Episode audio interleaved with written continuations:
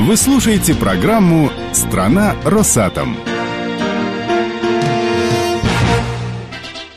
Одним из важнейших событий этого года в российской науке стала Высшая школа физики Росатома. Это проект, направленный на привлечение талантливой молодежи в науку и инновации, подготовку элитных специалистов в области теоретической и экспериментальной физики, развитие научно-технических компетенций работников отрасли.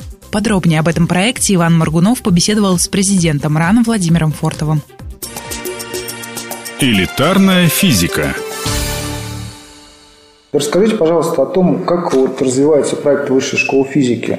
А получаете ли обратную связь от тех ученых, которые посещают отраслевой институт с лекциями?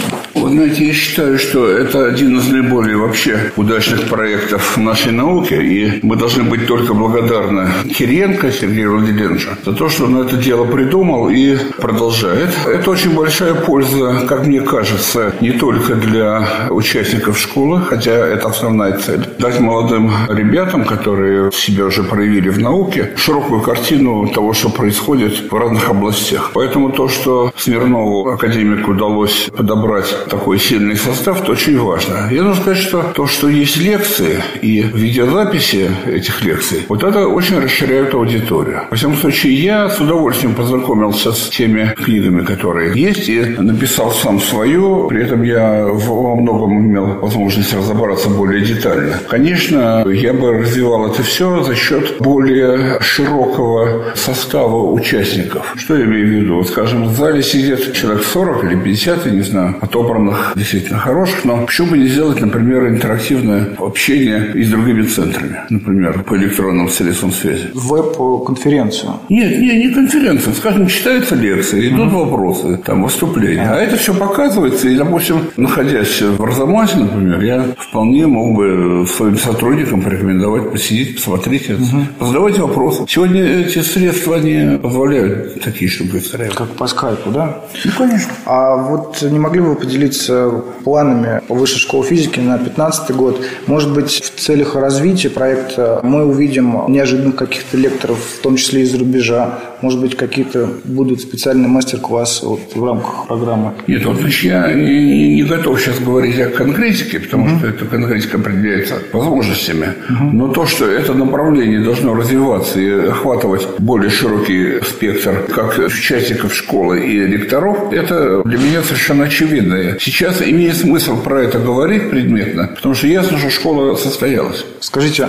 а как, по мнению организаторов, кем вы в том числе являетесь, это будет или уже применяется на местах слушателями, которые после... Вы знаете, мы мониторинга не ведем, потому что человек профессиональный, а человек непрофессионального отличается тем, что профессиональный человек много знает и понимает не только в своей области, но и рядом. Я так понимаю, что одна из целей этой школы – дать молодым ребятам полную картину мира не только для того, чтобы они определились своей собственной судьбой, но и работая в какой-то специальности, они видели аналогии, понимали, чем занимаются соседи. И, поверьте, это вот приносит очень большую пользу, которую нельзя измерить, сколько он раз помнил формулу из этой школы. Не раз приходилось слышать такое мнение, что одна из ключевых проблем по развитию науки и технологий, в том числе и в Русатоме, в нашей стране является тотальный дефицит идей. Как вам кажется, как можно решить эту проблему? Какие меры способны простимулировать развитие вот новых идей, появление новых стартапов в научной среде?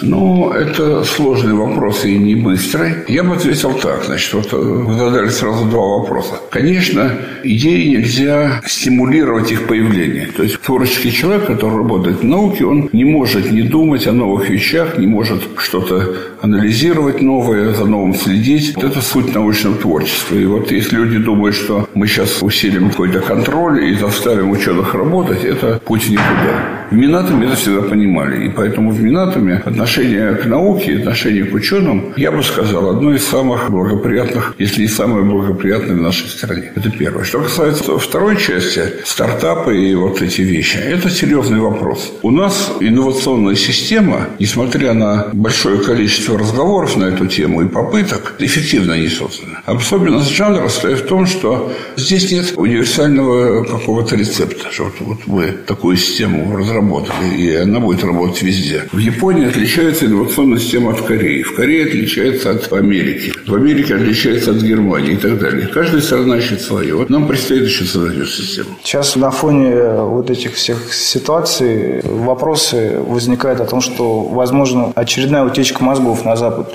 Как вы считаете, это реально? То, что... Да, это реально.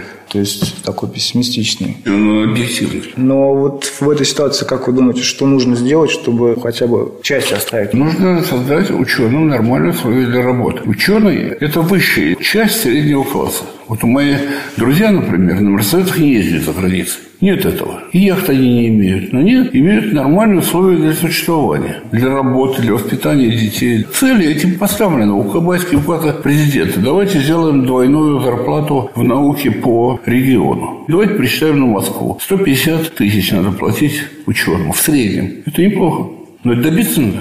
Ну, это добиться. Плюс, если по аналогии, я вот недавно читал с учителями, то Собянин читался, что там и до 80 доходит. Но какая нагрузка? Это не вы, не, тут, не, не специалист, да, да. Я просто говорю общие вещи. Ученый никогда не бывает нищим, понимаете? Ну да. Он... Человек, который идет в науку, скажем, такой, как вы, молодой, что он должен на пяти работах работать? Наука требует полной дачи, 24 часа, 7 дней в неделю, все.